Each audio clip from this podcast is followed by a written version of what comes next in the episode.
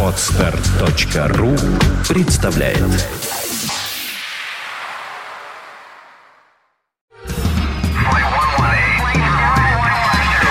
Экипаж на Фонтанка FM. Бессмысленно и беспощадно завращались турбовинтовые устройства под крыльями э, несущих вот этих вот, не знаю чего, нас куда-то вот до самолетов я имею в виду. И в студии, в студии самое что приятное.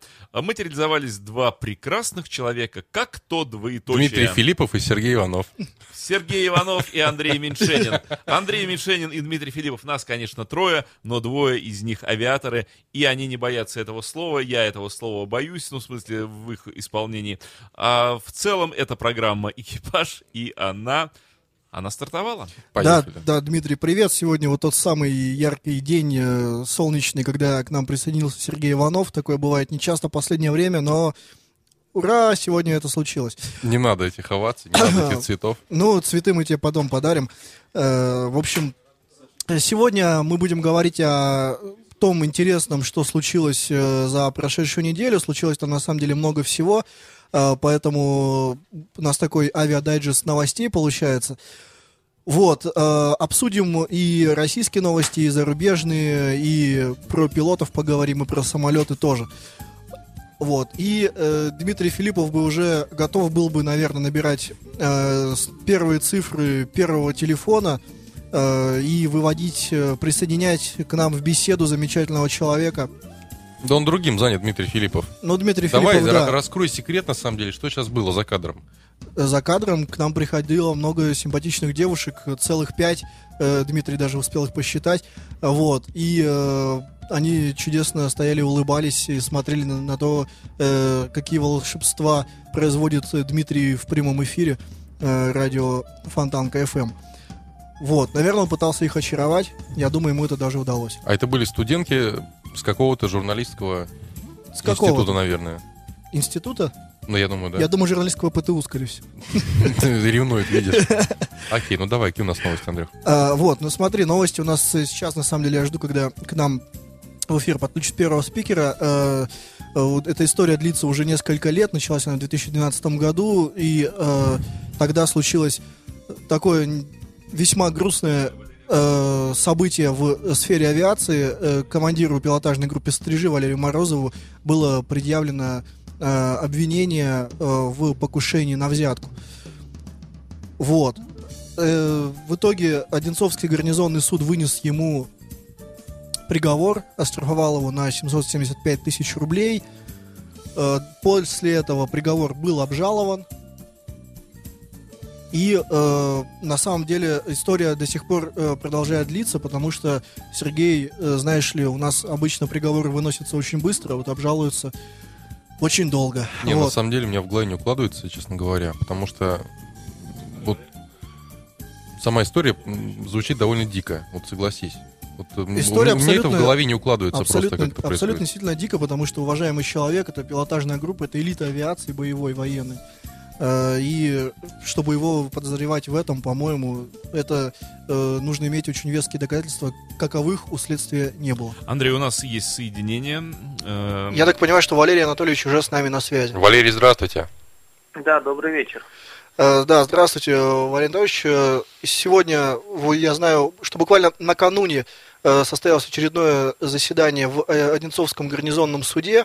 Э, Расскажите, пожалуйста, как, э, каким образом дело опять вернулось туда? И э, последний раз, я помню, мы с вами связывались в программе «Экипаж», это было около месяца назад, в середине февраля, и тогда речь шла о том, что дело отправят на некий пересмотр. Я так понимаю, что с тех пор уже было вынесено некоторое решение, и вновь дело вернулось в Одинцовский гарнизонный суд. Расскажите, что произошло за это время и что вчера произошло в Одинцовском гарнизонном суде. Ну да, был, был отменен приговор Одинцовского суда гарнизонного военного вышестоящей инстанции, и были возвращены материалы на повторное судебное разбирательство. Сам приговор был отменен по причине того, что судья Одинцовского гарнизонного военного суда Слепухин изменил приговор после его оглашения, добавил самостоятельно печатного текста порядка страницы формата А4, А4. Мгм. Ну, соответственно, не в мою сторону, как понимаете, был добавлен текст. На этом основании вышестоящая инстанция вернула в суд на новое рассмотрение другим составом суда. И вчера вот состоялось, состоялось первое заседание.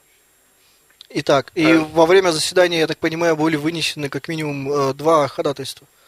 Да, со стороны защиты, то есть с нашей стороны было два ходатайства заявлено. Это первое ходатайство об отводе всего состава суда Одинцовского гарнизонного военного, так как сами понимаете, если председательствующий по делу председатель Одинцовского суда принимает такие решения, тот человек, который должен контролировать выполнение закона, почему-то его сам нарушает. Угу. То, соответственно, он как начальник имеет влияние на своих подчиненных, и объективного, беспристрастного разбирательства, вот как вы понимаете, не получится, угу. как с нашей такой позиции.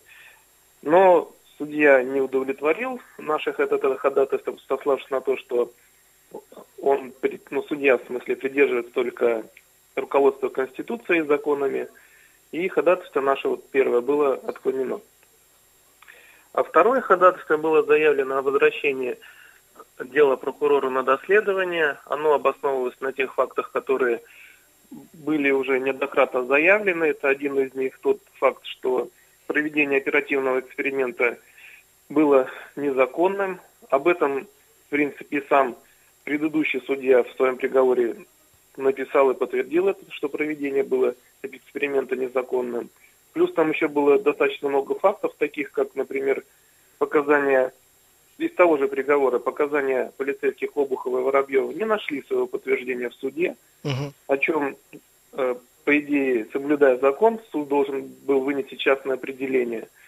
Ну и там очень много факторов, таких как э, по приказу главнокомандующего Новиков служит вообще не в нашей части, а в другой части, в городе Липецке.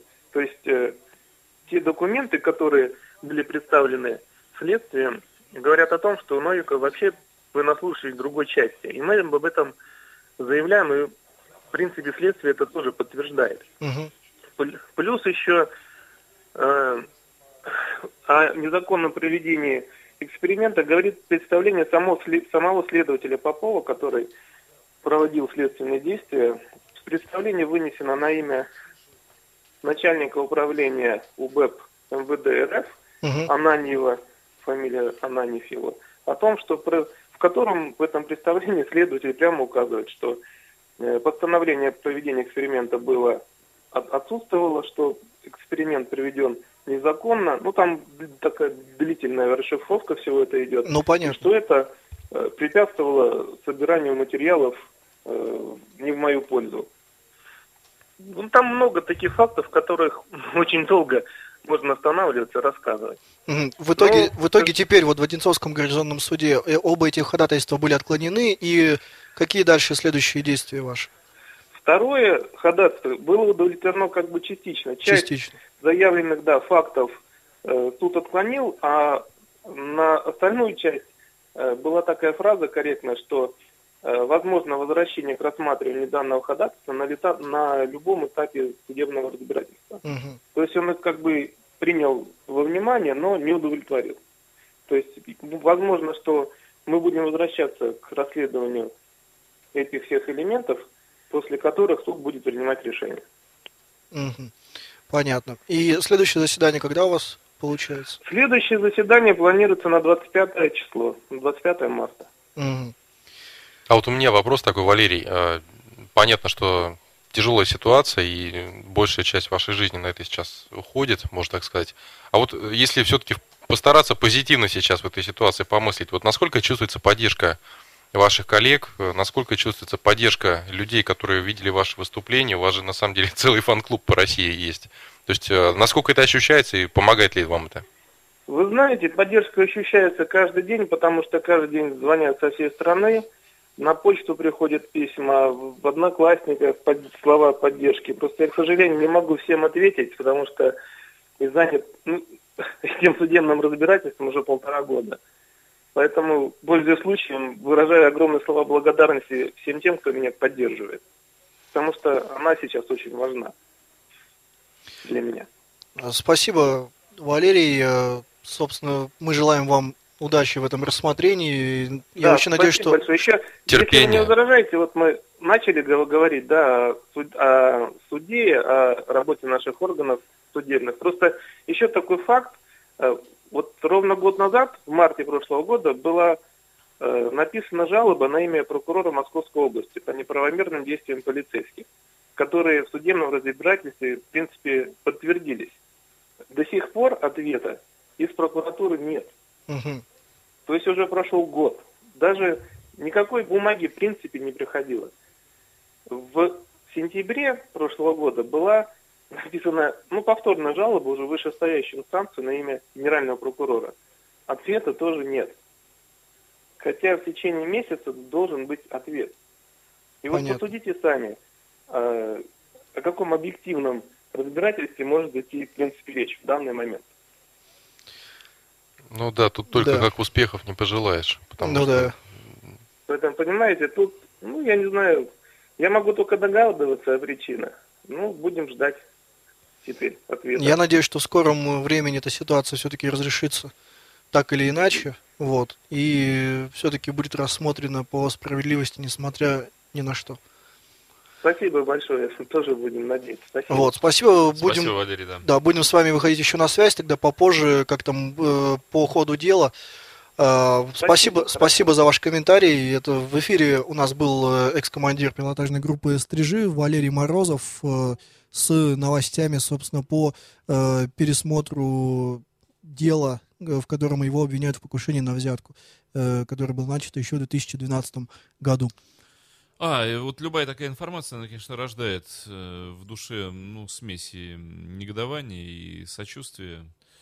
Э, может быть, какой-то песни немножко вот переж- Давай пережуем потихоньку, да. это, ну, Да. как-то, да. Попробуем. Так жалко людей, которые сталкиваются вот с нашим, даже не знаю, как надо слово «не», что ли, прибавлять, с, э, неспро- неправосудие, С, не- с неправосудием, да. российское неправосудие. Ну, ладно, давай песни зажуем и дальше пойдем. Давай.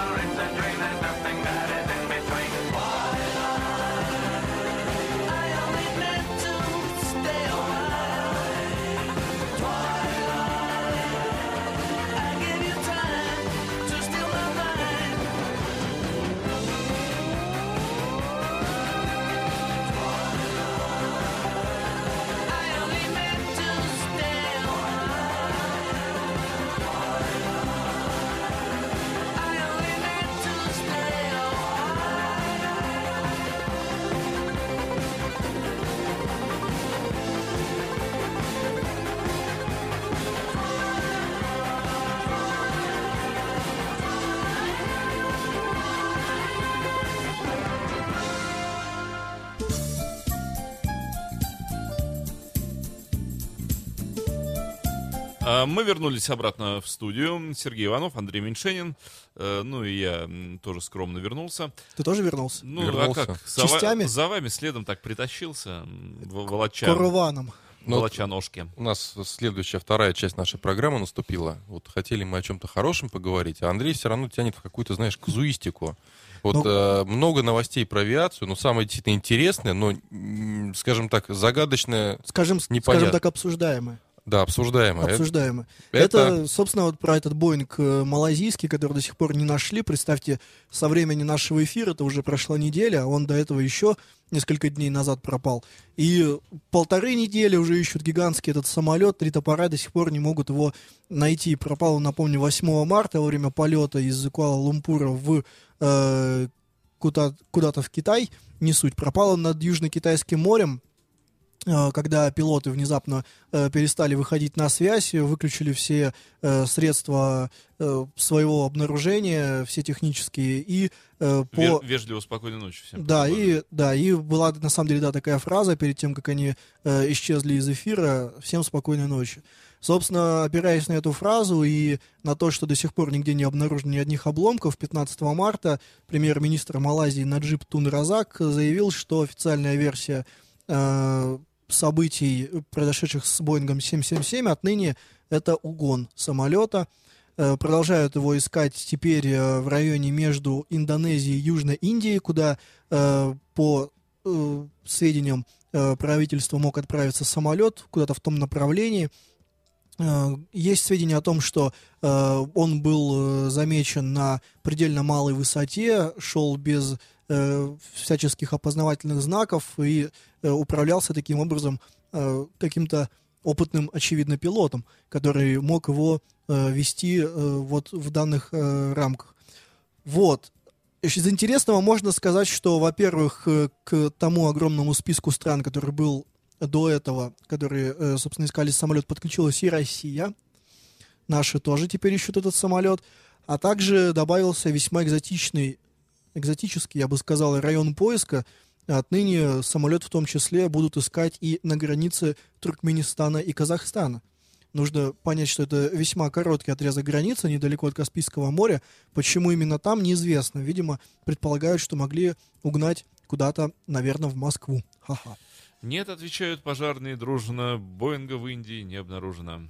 Ищут его, но не могут найти. Боинг какой-то там лет. Сколько да, из интересного еще могу сказать, 10, что например. Малайзия Airlines, собственно, не стала теряться. В данном случае использовала эту э, нашумевшую историю в своих целях. Отныне они появились, э, они разместили баннеры э, рекламные э, с изображением своих самолетов, э, где э, слоган гласит что-то в стиле с нашими авиалиниями вы сможете улететь туда, где вас никто не найдет.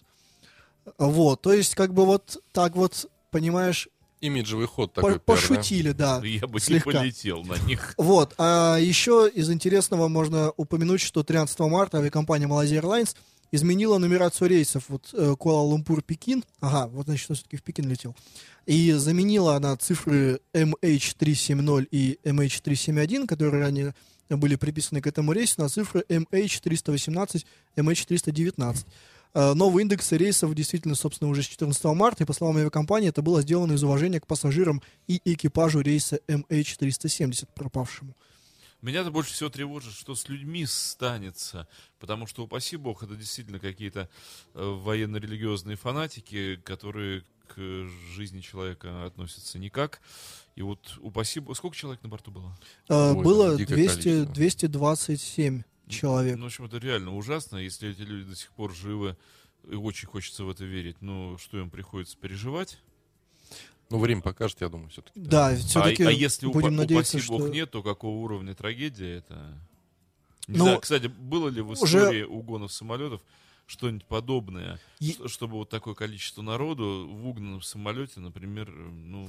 Если говорить все-таки об э, авиакатастрофах, Нет, и и именно с угоном, чтобы э, уничтожали людей при этом. если говорить о количестве, 200. о количестве людей погибших э, таким, э, так или иначе в самолете или связано что-то с происшествиями, то эта авиакатастрофа э, будет на третьем месте, если все-таки случилось там Нет, крушение я или их виду, Андрей, перестреляли. прецедент, чтобы вот действительно угнали самолет, а пассажиров убили.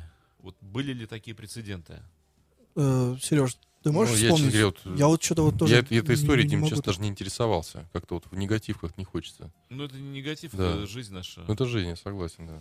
Ну, на самом деле, историй таких э, не было. Обычно всегда в заложников все-таки Столько- превращают всех уже пассажиров. Столько, столько дней ничего не объявлено. Полторы недели, да. Молчат и не требуют ни выкупа, ничего. Понятно, тяжелая ситуация, да, как бы, вот видите, у нас тяжело сегодня. Начали с Валерием Морозовым, там действительно такая, у меня аж комок в горле, честно говоря, встал. Просто жалко человек, который... Вот э, если о высоком немножко, вот в сторону философии отвестись, вот, э, положа руку на сердце, что это за человек? Это человек, который, ну, вот Андрей подтвердит, десяткам миллионов людей просто, ну, дарил радость, а, наверное, миллионам и тысячам надежду. Потому Ну да, что да. полно парней э, стали сдавать экзамены и физнормативы в летное училище. То есть они не пошли в подвал, Дим, да? Да, конечно. Они стали господи. подтягиваться, и поступать пытаться в летное, потому что именно Валерий Морозов, да, вот в интернете на популярном там видеохостинге, да, они в ролике находились со школы, мечтали попасть в войны. А здесь просто, скажем, ну, кумир молодежи ставится совершенно в другую диаметральную позицию. Сергей, меня в этих ситуациях всегда вот просто выводят из себя, я не могу даже вот, ну, держать себя в руках э, с трудом. Бесправие и беспомощность человека, попавшего в такие ситуации. Причем он необычный человек. И второе, вот эта подлость и гадость тех людей, которые стоят с той стороны и продолжают педалировать вот эту ложь, подкрепленную юридически, и упираются в это. Ведь они каждый день еду едят, спать ложатся, семьи у них есть. И вот им не приходит в голову, дети на них, их смотрят. И вот, ну, не приходит им в голову, что они, ну, вот самые неприятные Дима, слова можно ну- произнести в их адрес. Или детям их сказать, ваш папа Дима, ну на самом деле здесь я могу сказать, что, возможно, не такие они мистер зло, как ты их пытаешься представить. Э, не в первый раз мы видим, когда в подобных ситуациях, возник, когда, которые возникают и потом вот развиваются таким образом, невозможно найти красивого выхода, то есть из этой ситуации. То есть так, чтобы обвинение внезапно сказало, ой, да, мы были неправы и отменило все свои Да, претензии. если человек такого- работает в системе, то он, извиняй, перебил тебя, если человек работает в системе, то он подчиняется вот законам этого жанра. Как мне знакомый следователь рассказывал, я говорю, вот вы там такие-то, такие Он говорит, а что ты хочешь? Вот, говорит, мне мой наставник, которому уже там было под 70 лет, учил, когда к тебе приходит человек, ты должен сделать все для того, чтобы он это заявление тебе не подал. И либо, говорит, если ты его все-таки принял, постараться его там на другой район отвести, говорит, это закон. Говорит, иначе просто твое подразделение сольют по показателям. И, говорит, ты окажешься непонятно где. Сереж, ну кто-то же такие законы придумал. Кто-то их утвердил. Это не законы, это система, это Да, разные так, вещи. Андрей, эта система, ее кто-то сделал. И эти люди тоже, понимаешь, себя считают э, честными людьми, нужными для общества людьми. Они ведь ничего, говорю, кроме бешенства внутреннего негодования, просто вот до сжатых кулаков не вызывают. Хочешь сказать, да чтоб тебя трамваем, гада, переехала. Ты за что своим согражданам такую жизнь придумал? Но опять же, ты понимаешь, что никто не, никто не сидит с утра и до вечера, то есть это не И не придумывает. придумывают, да. Оно это возникает- шестеренки крутятся, и они сами себя трут. Само да. собой возникает это вот Опять некая же, смотри. лень, лень и глупость. Работают люди в подразделении. Им не приходит в голову, ну, что они гадством занимаются, что их заботит их подразделение, а жизнь людей их не заботит. Пропадите его проводом с вашим подразделением. Оно никому сто лет ехало-болело не нужно. Если вы завтра все заболеете птичьим гриппом и подохнете, никому от этого плохо не станет. Вот это они должны понимать. Не, ну, а- они сидят на государственных местах, и вместо того, чтобы работу работать, дела делать, их посадили, чтобы людям жизнь делать лучше. но они просто пытаются избежать А ответственности. они поганят людям жизнь. Вот и поэтому и получается. Ну, правда, если на них найдет коллективный мор, то никто сильно и не опечалится, получается. Дим, так. ну смотри, я, честно говоря, мне тоже хочется сейчас выплеснуть эмоции, да, но здесь все-таки надо... Сереж, у нас все время до эмоций Да доводит. понятно. Вот это отвратительно. Э, Дим, просто вот мое отношение к этому. Есть система, во-первых, да, а во-вторых, что не все люди в этой системе, они такие. То есть вот у меня много близких людей, там, с кем я там давно вот знаю, да, вот э, есть там человек, который один из руководителей, допустим, МВД, и он честно говорит, что он вот да, ему постоянно уже, э, ему это настолько уже здесь сидит. Он говорит, что на любого человека система давит настолько сильно, вот, то есть он рассказал, что самый его первый приход вот в органы, когда он поймал преступника, ему сказали, ты знаешь, дружище, э, давай-ка все-таки лучше мы на другого это запишем, ты еще успеешь себе показать сделать. И тогда он уже начал понимать. Сергей, ты понимаешь, в чем дело? Получается, что честным и хорошим, совестливым людям в этой системе очень плохо. И они, вопреки, противодействуя, отдавая последние силы, крохи энергии, там еще что-то, они пытаются что-то делать. А подонкам в этой системе очень хорошо. Пионеру Николаю ехать очень хорошо. То есть тот, кто ворует, тот, кто приписывает, тот, кто еще что-то, вот у него все нормально. Он очень хорошо вписывается в эту выстроенную систему. Ну, кто ты- кто ты- ее выстроил? Ты в этом прав, на самом деле. да, Покажите но рожу того человека, кто ее выстроил. Мне кажется, мы сейчас немножко уже Не, отвлекаемся. не, от ну, ну, ну, правда, но это же Нет, ты- вызывает справедливое, но просто негодование. Другого слова я применить не могу. Ну, а и опять же, Андрей, ну, мы живем в этой стране. Да. Это наш дом. Почему мы все время на подонков разводим руками и говорим, эх, ну так получилось. Ну доколе? Ну доколе, Андрюш? Ну это А что ты, что ты, Подожди, ты, я- ты призываешь пойти сейчас и громить направо и Не- налево? О, нет, только Нет, нет. нет, ну нет, почему же? Если у тебя дома, прости, ну, разбилась банка варенья, и на кухне уже три недели никто не убирает. Это же не значит, что тебе нужно пойти и разгромить гостиную. Выкинуть телевизор из окна, например, или, не знаю, открыть воду, воду в ванной и не закрывать ее. Почему надо насилие устраивать? Надо пойти и убрать эту разбитую банку. Убрать в своем доме.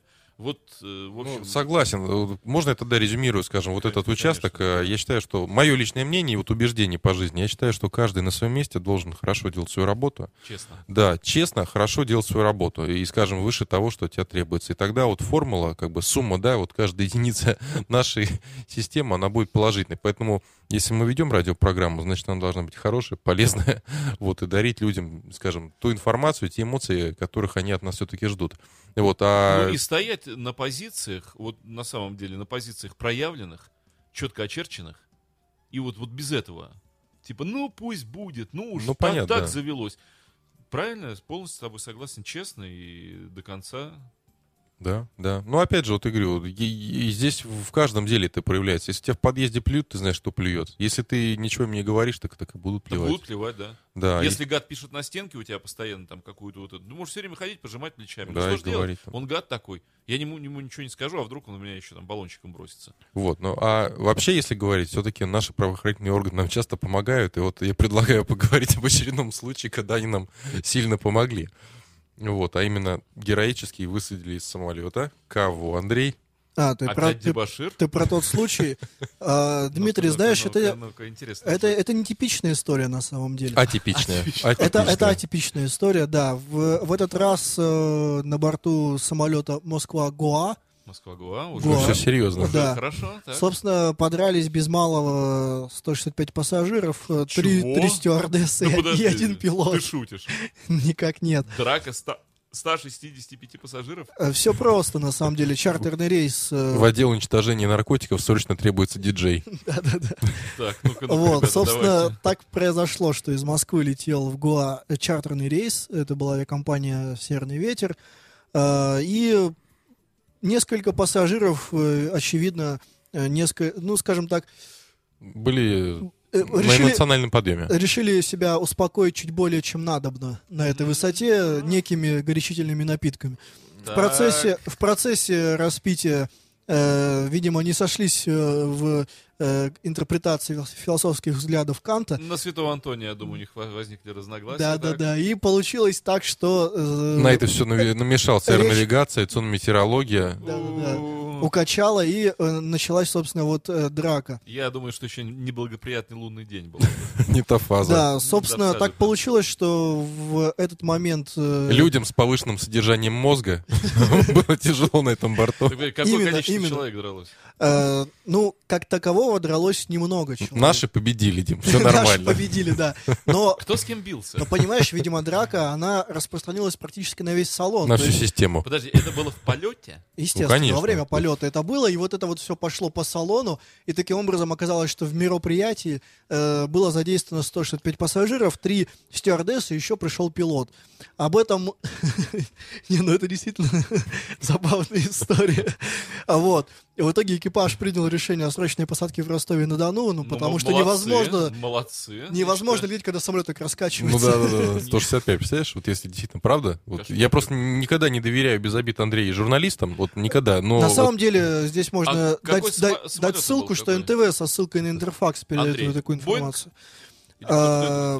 Послушай, на самом деле это Nordwind Airlines, насколько я знаю, у них есть два типа ВС, это либо Boeing 757-200, либо Boeing э, 777. М, Да. Здесь 212 пассажиров, я вот так на скидку не помню, влезет ли 212 пассажиров в Boeing 757, по-моему, может. Может, Другое не дело, помню, да. другое дело, долетит ли Ну, он общем, из Москвы до Что-то ГА. из Боингов летело, да. Ну что-то, в общем, Ну нормально. какая разница? Да, 165 200 человек, это уже, слушай, хорошо. Да, в общем, э, вот такая катавасия Но началась. 50 не дрались, я посчитал. да. они, они спали. Они закрылись просто и... А- они делали ставки.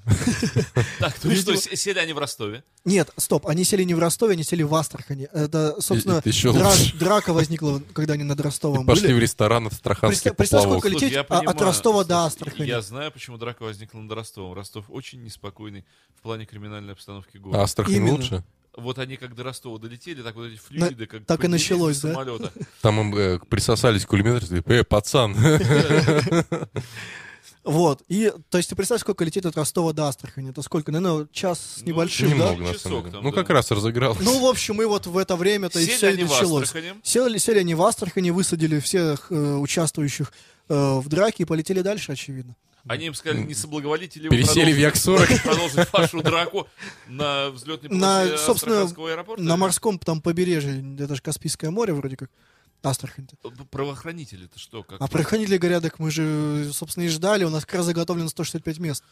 То есть они встретили этих Ну, граждан? они, естественно, да, были рады встрече. А, Такого неожиданном, неожиданной встречи 165 людей из Москвы. Э, вот. Собственно, этим все и закончилось. А как ты думаешь, что их теперь ожидает? Ничего Вот хорошего. Прекрасных Д-буширов. А, Смотри, Дим, значит, тут такая ситуация. То есть э, абсолютно в гражданском порядке можно предъявить иск к человеку, к физическому лицу, и у него отсудить. То есть, что это? Это, во-первых, ну, сорванный рейс, понятно, да? Но это ущерб авиакомпании. Как Да, да, да. То есть рейс сорван. Что это значит? То есть а, самолет приземлился в другом аэропорту, потратил совершенно другое количество, ну, начнем хотя бы топлива. Ну, понятно, это Другие деньги. аэропортовые сборы, которые увеличиваются на еще на одну точку посадки, да, вот, значит, э, возможно, те же, те, те пассажиры, которые были в этом самолете, не попали на стыковочные рейсы, это тоже в теории возможно. Да. Вот. Не, ну, с другой стороны, они летели на Гуа обычно. Ну, Там е- ли- если обычно просто убыток вот такой Ну да, считается. да, да. Вот. И что просто понимал, да, если у тебя, э, скажем, слетать в Америку на самолете бизнес-класса, вот если один хочешь в Америку полететь, ну, это стоит, ну, там по-разному, в зависимости от самолета, допустим, там 50-80 тысяч долларов. Чё, действительно, что мне не следать? в Да, Америку? да, Я да. вот сейчас прям подумал. Да, то, На- пред- на выходных. да, то представь, сколько стоит, скажем, круиз в тот аэропорт, в который ты покажешь пальцем, но уже большого пассажирского самолета. Но я думаю, что им проще, потому что 165 человек можно поделить как раз. Э, не так да. дорого и ну, не, ну, получится. понимаешь, здесь же еще важно разделять, кто участвовал, а кто был затейником. А прокурор, я думаю, там разберется. Там А, разберется. брат, ну а как? Вот они все 165 говорят, мы не дрались. Свидетели, Так они же все, их вот там 165. стюардессы. О, ага. Не, а, кстати, это член экипажа, и к ней точно судья будет А они прислушиваться. 165 говорят, вот эти три стюардессы и начали. Да-да-да, ну, слушай. э, Слушай, а, кстати, э, Сергей, не помнишь, э, не ведется ли у нас случайно какой-нибудь видеозаписи на борту? Я вот такого никогда не слышал. Не было, по-моему, вот уже пора. Ну, это уже вешать. безопасности. А вот смотрите, господа, за бортом наконец начался вот тот, самый Циклончик такой, холодный фронт, да? Нет, наоборот, теплый, он плюс 8 нам несет. Вот это теплый, да? Да. А почему он в виде снега? Ну, потому что всегда при перемене погоды... Снег? Да, выпадают осадки. Даже летом? Да. Э, Ну, так вот. э, Что-то Диму совсем, я смотрю. э. Слушай, кстати, Сергей, Скажите Сергей ты, ты- господа. ты говорил, что надо будет следующую передачу сделать про авиационную метеорологию. По-моему, Давайте. по-моему, вот нам пора. Пора уже, да. э, Скажите, господа, вот в такую погоду, на, на полном серьезе, без, без шуток сейчас спрашиваю. Да, можно. Э, во- во- Во-первых, да, можно, но что чувствует пилот? Я как водитель автомобиля и такой заядлый авто- водитель автомобиля, я прекрасно знаю, что ну, как изменяется ощущение человека, едущего по трассе там, или просто по дороге, когда начинается такая погода, никаких ужасов, ну, просто вот я как по-другому начинаю воспринимать ситуацию, по-другому начинаю себя вести. Э, Вот э, пилот, э, предположим, заходит на посадку. Сейчас обычный рейс Москва-Петербург. Э, Какой-то очередной сейчас самолетик над Пулково пошел на снижение. Вот как меняется ощущение пилота, его действия? Э, ну вот вся вот эта технология, вот ты за штурвалом, Сергей. Вот Ну, собственно, я, Самолета ты сажаешь машину над полку. Тебе говорят, посадку даем добро, садись. я, Слушай, А, ну, а я- там, а там вот то, вот как вот сейчас, вот это вот залипуха, снежная, буранчик такой. я Вот. думаю, что стюардесса выходит в салон и говорит, есть тут кто, кто может посадить самолет? Ну, Священник. слушай, учитывая, слушай, учитывая на тех самолетах, на которых я там летал и летаю, да, у меня там стюардесс нету, вот, но... э, Помочь никто не может. Да, помочь и подсказать, да, если что-то забыл. Но смотри, на самом деле сейчас не такая и плохая ситуация, вот, и бывает намного хуже, если уж так про погоду говорить. Вот, но везде есть четкий алгоритм действий, как вот ночью садишься. Вот, вот ровно так же и сейчас. Ну там какое-то наведение по... по Ну, конечно, да. Э, поним- Понимаешь, есть намного опаснее погодное явление, чем вот это. Ну смотри, Поэтому- если, го- то? если, Ну, если допустим, говорить... допустим, сильный ветер или гроза, это гораздо Может, да. более неприятная ситуация. Причем, э, давайте вот такая практическая Ну да, ситуация. чем плохая видимость, потому что через плохую видимость тебе может точная система захода Вы- на посадку вывести завести. практически, да. Вот, а если у тебя ветер, допустим, сильный, да, и типа воздушного судна, да, он не предусматривает по- посадку полностью в автоматическом режиме, то там тебе нужно изобретать определенные, скажем, схемы, как это сделать. Вот пример. Ну там есть методы. Пример, Там- э, там- э, при- пример Гавайские острова. Вот Гавайские острова, на них как раз популярно летать на таких бизнес-джетах. Вот. И когда э, заходит туда этот бизнес-джет, Бедный. бедный, да, во-первых, у него остаток по топливу такой, что он обратно вернуться точно не может, как вы понимаете, если Сесть больше некуда. Сесть больше некуда. Там ограниченное количество аэропортов на Гавайях, да, то есть там, ну, вот есть острова, есть вот куда приткнуться. И ветер там бывает, ну, практически ураган. Вот. И представь, если у тебя бешеный боковой ветер, ты понимаешь, что обратно тебе не вернуться. А вариант на запасной аэродром уйти, там, ну, он есть, конечно, но он тоже, то есть, э, не, не сильно много тебе дает, да. Нет, там другая будет погода, но тем не менее. И ты должен, ну, что называется, с первого раза попасть туда, куда надо. И вот как раз э, здесь... Максимум со второго. Ну, мо- можно там и, да. Вот. И здесь как раз, вот, собственно говоря, там мастерство пилота оно и проявляется. Поэтому это не, не самая плохая погода, далеко не самая. Вот. И еще бывает, вот я тоже там говорю, допустим, гроза. Вот, то есть если, ну, гроза, ну, ее нужно обходить минимум там хотя бы там за 5 километров, зависит как раз от размера грозы, метеолокатор это показывает. Вот, и э, тоже мало приятного. А, в принципе, здесь, ну, не так все плохо. Слушай, а вот электромагнетика, она влияет на связь только или вообще... А что ты имеешь в электромагнетика? Ну, гроза. Это А, не- а, что она? Или она может действительно вывести Ну, см- смотри, а, энергосистему самолета? да она все что угодно может сделать. Там просто у тебя могут быть э, такие потоки, допустим, на одной части самолета у тебя там 100 метров в секунду в одну сторону, а на другой у тебя 200 метров в секунду в другую сторону. И Ой, просто э, будет не самолет, а щепки. Ну, я как бы утрирую, но... просто разорвет, да? Конечно, да. Я тебе могу даже такой вот э, пример сказать. Вот атмосфера наша, она из чего состоит? Вот начало самое, тропосфера, да? Вот, и э, на высоте примерно... Не, подожди, трупос- трупосфера это Тропа. 2 метра под землей. Не, подожди. Вот, э, перед выходом в стра- в тра- в стратосферу, я имею в виду. И когда у тебя есть пограничный вот этот слой раздела, над Японией есть место, где вот как раз вот в пограничном слое... О, кстати, рубрика «Возродим». Отгадай, Дима. Так. Там есть ветер, отгадай его скорость. Вот на границе со стратосферой. Ну, я бы километров 500-600 дал. Ну, в точку, кстати, 700 километров в час. Ну, я просто немножко, да, да, Да. чуть-чуть материале. Ну, представляешь, да, то есть это бешеная скорость. А когда гроза, так там вообще там, ну, такие реакции происходят, что... Поэтому есть и гораздо более худшие погодные явления. А это, собственно говоря, ну... Не, ну все-таки А, нужно, а, ну, а, ну, нужно Сергей, сказать, а Дим, Как, сейчас, подожди, Андрей. Вот э, как-то пилот приборы каким-то образом э, вот отождествляют такие зоны. Ну, вот ты пилотируешь самолет. Что, грозу имеешь в виду? Не грозу, ну, скажем, области какие-то такие. Ну, вот откуда я могу знать, если Да, я- я- конечно, я веду метеолокатор, да, обязательно. Он тебя сканирует, и ты прямо видишь грозовые засветки. Вот причем, а, что интересно, метеолокатор, э, его можно поставить, там, я не знаю, в Боинг, а его можно поставить там в 10-местную, э, там, небольшой самолет да тоже. в Цесну можно В Цесну можно, да. И у тебя такой приборчик, его, если он старенький, там, знаешь, как вот на часах электроника, такие точечки просто зеленые загораются, ты видишь, ага, там гроза. А если это красивый современный метеолокатор, который недавно тут Андрей пальцами тыкал на тренажере авиационном, значит, то он вообще, знаешь, вот как вот тепловую аж картину тебе показывают этой грозы.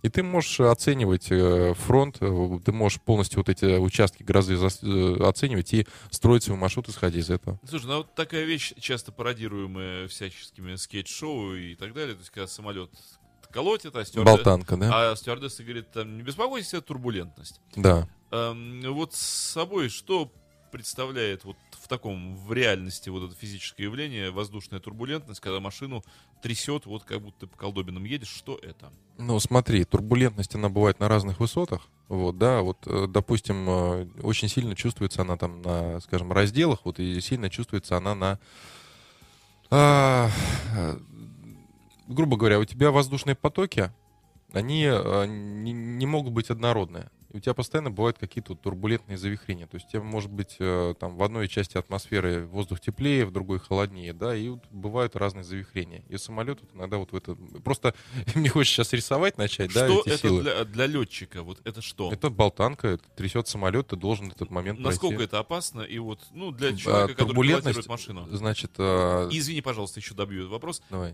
Если самолет попадает в турбулентность, остается ли автопилот или э, команда берет на себя пилотирование? Слушай, ну там разные ситуации, опять же, бывают. Вообще турбулентность, у нее есть конкретные характеристики, да, вот как раз по перегрузке, которая бывает во время этой характеристики.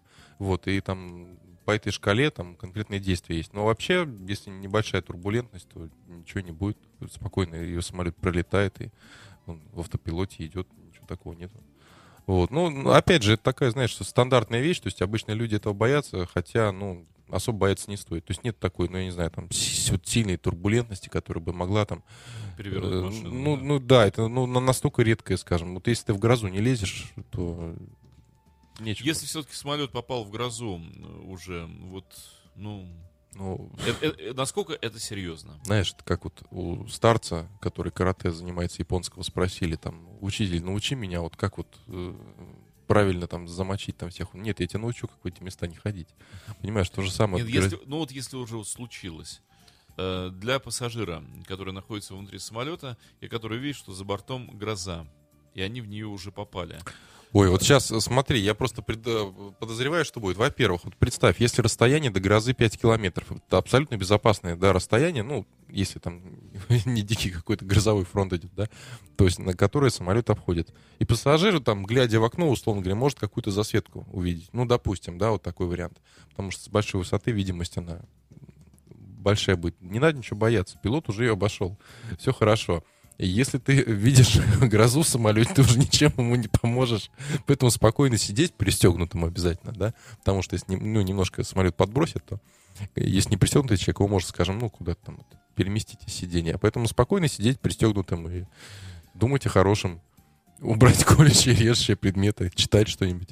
Вот. То есть Ребят, это рано ребят, или поздно я, закончится. Я думаю, на самом деле, что мы должны какую-то часть вопросов оставить для следующего выпуска. когда Конечно, мы, будет, будем да, говорить будет про профессиональный авиационный метеоролог. Нам, метеоролог кстати, один из радиослушателей, я считаю, что очень хорошее предложение подал по поводу вот этого безобразия на борту, что пилоту просто нужно было сделать мертвую петлю. Чтобы всех И, стошнило. и ситуация на борту бы пришла в порядок. Я бы не сказал, что- я бы не стал называть порядком ту ситуацию, которая бы возникла после этого.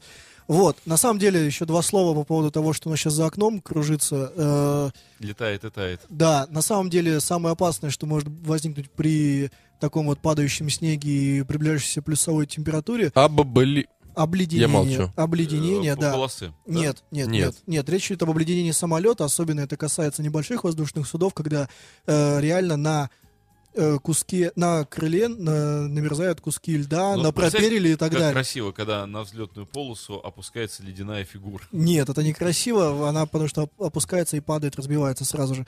Собственно, теряются аэродинамические свойства крыла, самолета, и он превращается в такой кусок льда, который абсолютно не аэродинамичный, не может держаться в Ну воздухе. и масса увеличивается. И масса увеличивается к тому же. Что касается больших э, самолетов, же, лай- же лайнеров говорили, что есть пассажирских, какие-то эти обледени- антиобледенительные Как системы. раз- Ну, как я, раз я есть, тут, я тут да. внесу немножко поправочку. Тут не то, что масса увеличивается, масса, скажем, это полбеды, а меняется аэродинамический профиль крыла. Ну, я вот об этом сказал только что. Да, вот. Поэтому здесь самое опасное это то, что крыло, оно просто-напросто теряет свою подъемную силу. То есть обледенеет нарастание на, лобовом, на лобовой части э, слоя льда, да. То есть вот этот ледяной кристаллик, который у тебя есть, когда он а, ударяется об крыло, он от него как бы, ну, грубо говоря, не отскакивает, а он начинает, знаешь, так налипать.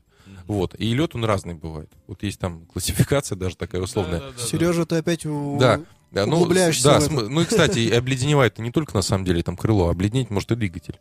Да, вот. И э, специально в двигателе вот из компрессора идет отбор горячего воздуха, вот, э, потому что если обледенеет двигатель, будет уже плохо. Вот. И причем, кстати, ты обледен... антиобледенительную систему должен включать заранее, перед тем, как ты попадаешь. собственно, когда ты видишь метар, погодную сводку, или на метеолокаторе видишь э, свой, ну, вот эти вот э, разводки, засветки, которые ты понимаешь, что вот там вот могут возникнуть условия обледенения, ты уже заранее это все включаешь и э, таким образом э, избегаешь вот этого обледенения. На земле, если самолет вылетает, то его обязательно обливают антиобледенительной жидкостью. Она Мгм. действует всего 15 минут, поэтому если, например, самолет стоял э, в очереди на взлет более 15 минут, то его повторно отправляют э, на вот это Но- поли- поливание. А сейчас же многие компании пользуются услугами гастарбайтеров э, из Конечно. республик, которые во время обледенения просто выходят на крыло с ломиками И ска- чистят во время скалывают, полета Да, во прямо, время да? полета скалывают это А знаете дело. анекдот про то, как э, самолет взлетает, ему по рации говорят, подождите секундочку, нет? Нет. Нет. Ну, я быстро расскажу, он такой Давай. длинный, я сокращу некоторые части. В общем, самолет уже выруливает, все практически готов, и ему раз по рации, вы, вы знаете, там, а самолет военный. Говорит, вы знаете, там дочка командующего приехала, надо ее, ну, прокатить там, над аэродром кружочек сделать. Пилот такой опять зарулил, опять раз там. Все уже там на предварительно, исполнительном, там, разрешите взлет. Ой, подождите, тут э, внучка там еще там, главное, какого-то вот самого там раз там опять, значит, приехал там, зарулил ему, значит, э, дали кого-то. А, вот он раз опять готов. Все уже запрашивание. Подождите, тут дочка мэра города нашего, значит, тоже приехала, надо покатать там, вот, засуньте. Он такой вырлил, говорит, взлет невозможен в связи с полным обледенением самолета. Окей. И чтобы, чтобы закончить тему про обледенение, еще нужно рассказать то, что, собственно, с э, взлетно-посадочной полосой происходит в этот момент. Вот ее э, покрывает этот мягкий э, сырой снег в данный момент. И здесь есть два выхода. Казалось бы, когда снег покрывает полосу, уменьшается коэффициент сцепления. О, тут же хорошую тему Андрей, кстати, очень затронул, ее, интересную. ее тут же надо, по идее, почистить, да, по логике, чтобы полоса была чистая и э, было большое сцепление хорошее. Вот, однако, на самом деле, э, вот опытный руководитель полетов, он никогда не отправит в... А как он отправит, расскажи. А, он подождет, э, когда вот этот снежок э, уже покроет полосу, и будут самолеты на него садиться, и э, его таким образом укатают до плотного состояния, чтобы все-таки полоса, она имела некое сцепление. Потому что если полосу почистить, то вот этот снег, он будет продолжать падать на полосу, будет превращаться в воду, а самолеты, которые садятся, они эту воду будут превращать в лед. И получится, что ВПП превратилось в каток, и, собственно, все, Привет. аэродром, аэродром можно закрывать после этого, пока лед не растает. Но у многих же самолетов есть коньки. Коньки, конечно, есть. Вот, на самом деле, ребята, нам надо этот блок заканчивать, переходить А в я еще договорю. Вот, э, У нас уже времени Есть одна веселая частота, если ты не настроишься, там твоя коллега работает в круглосуточном режиме. Вот, и когда... Атис? Совершенно верно. Вот, и есть Атис Пулкова, значит, ты можешь на эту частоту настроиться, это посто- постоянная в онлайне погода, то есть робот говорит.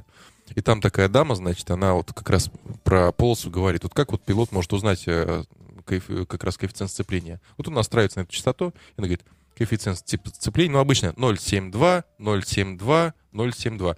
Вот, и ты понимаешь, что значит вот такая. А когда у тебя как раз та ситуация, про которую Андрей говорил, там цифры, они уже не очень хорошие. Вот, но это, опять же, вот твой коллега, но робот и говорит. Поэтому, глядишь, скоро программа «Экипаж» у нас Коллега тоже ро- будет робот. такая. Да, она будет э, вещаться на, на частоте. С вами Андрей Меньшенин и Сергей Иванов. Вот, на самом деле, давай, э, Дима, что-нибудь хорошее послушаем. А уже времени у нас А уже времени нет, поэтому уже- 6 минут, поэтому давай лучше переходить к следующей рубрике. Давай тогда... Либо же задвинем эту рубрику на следующую передачу. Нет, нам нужно поговорить об этом сейчас, потому что потом будет поздно. Ты хочешь об этом поговорить? Я хочу об этом. Э, Когда у Поговорить тебя началось это, Андрей? прямо сейчас. Э, Дима, шесть Дима, набирай пока цифры волшебные. Тут э, Сергей просто начал говорить А, про а, Пулкова. Анну, да? Да, именно. Анна Федосеева у нас совсем скоро должна быть в эфире. Это пресс-секретарь ООО «Воздушный аэропорт Северной столицы», управляющей компании Пулкова, которая нам э, сообщит э, кое-что интересное об, об аэропорте Пулково, что должно случиться уже в ближайшее время. Сохраним пока небольшую интригу. Интрижка, интрижка. Да, и надо сказать, что чем вот мне, например, э, из многих российских аэропортов, да и что уж там говорить, зарубежных, Мгм. нравится аэропорт Пулково, тем, что на самом деле, во-первых, там э, есть оборудование, которое позволяет в самую плохую погоду заходить по категории 3А, а во-вторых, э, мне вот как отчасти практикующему, сказать, так сказать, авиатору, мне очень нравятся схемы выхода и захода, очень простые, э, которые позволяют летать практически по прямой. Вот, я так понимаю, что Анна Федосеева уже в, В онлайне. нашем, в нашем эфире. Анна, приветствую. Добрый вечер. Здравствуйте, Анна. Анна, расскажите, что же ждет пассажиров аэропорта Пулково в ближайшие дни? Я знаю, там какие-то грядут изменения. Да, ждет, собственно, вот что. Мы продолжаем перевод международных рейсов. И завтра, с 0 часов 20 марта, в Пулково новый терминал из э, Пулково-2 будут переведены аж 18 авиакомпаний. Я могу их всех перечислить, если это интересно. Давайте хотя бы пять. Первые пять, хорошо. Norwegian Air Shuttle, Vueling, Эляль, Estonian Air, Air Berlin, British Airways. Ну и Люфтганзу не могла не упомянуть. Но обращаю внимание, что э, сегодня в 23 часа прибудет рейс Люфтганза LH1438 из Франкфурта уже в новый терминал. Это первый рейс, да, Люфтганза, насколько я понимаю, в новом терминале? Да, первый, да, первый рейс в новом терминале. И две авиакомпании останутся в Пулково-2. Это Air France и KLM. Пока временно они будут летать из Пулково-2. Мгм. А что же с Пулково-1, я знаю, его закрыли? Э, Да, с 27 февраля мы закончили перевод рейсов из Пулково-1 и, соответственно, закрыли Пулково-1 на реконструкцию.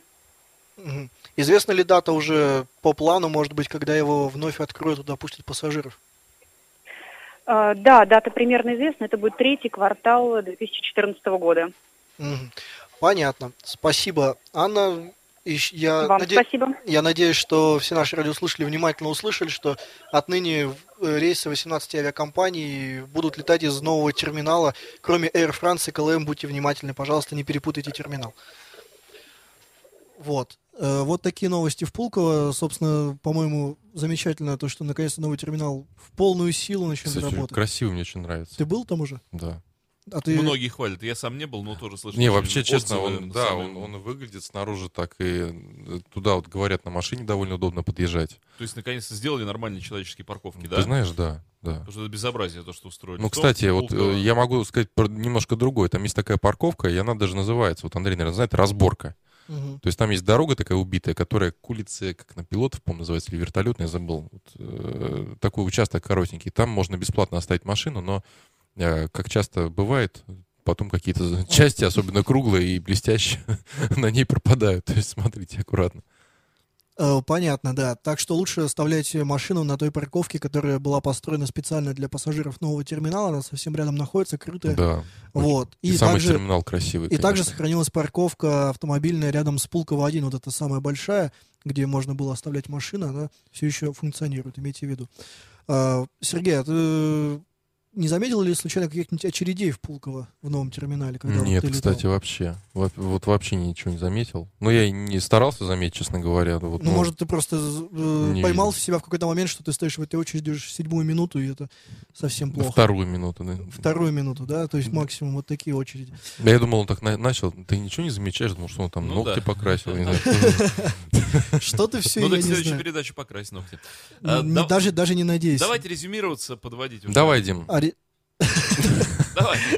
Вот, ну, собственно, Все-таки девушки потом девушки Блин, вон тебя ждут, После. руками машут. уже ушли. Самолет все-таки. Первым делом самолеты, да. самолеты. в следующий раз будет еще интереснее, и Сергей Иванов тут, я надеюсь, будет, и будет Я еще. тоже очень Ой, я тоже да. очень хочу. Э, Не знаю, как сложится. Я буду, я не знаю. Пусть сложится. Пусть сложится все, да. Это были... Это был Дмитрий Филиппов, в Это был очередь. Сергей Меньшенин. в- в- Ну, понятно, поехала тема. Поехали. И, конечно же, Сергей Иванов. Конечно. Вот, коллеги, на самом деле всем хорошей недели, хорошо ее закончить. М, Еще раз э, давайте пожелаем Валерию Валерию, да, Да, успехов, Морозову успехов. Это да. Ребята, терпения. давайте поддерживать, пишите ему хорошие сообщения на всех возможных формах, твиттерах, контактах, я не знаю там чего, фейсбуках. Надо поддерживать человека, да, в трудную минуту. Ну и всем пока-пока. Пока. Счастливо. You are listening. You're listening to Internet Radio Fontanka FM. Fontanka FM. Скачать другие выпуски подкаста вы можете на podster.ru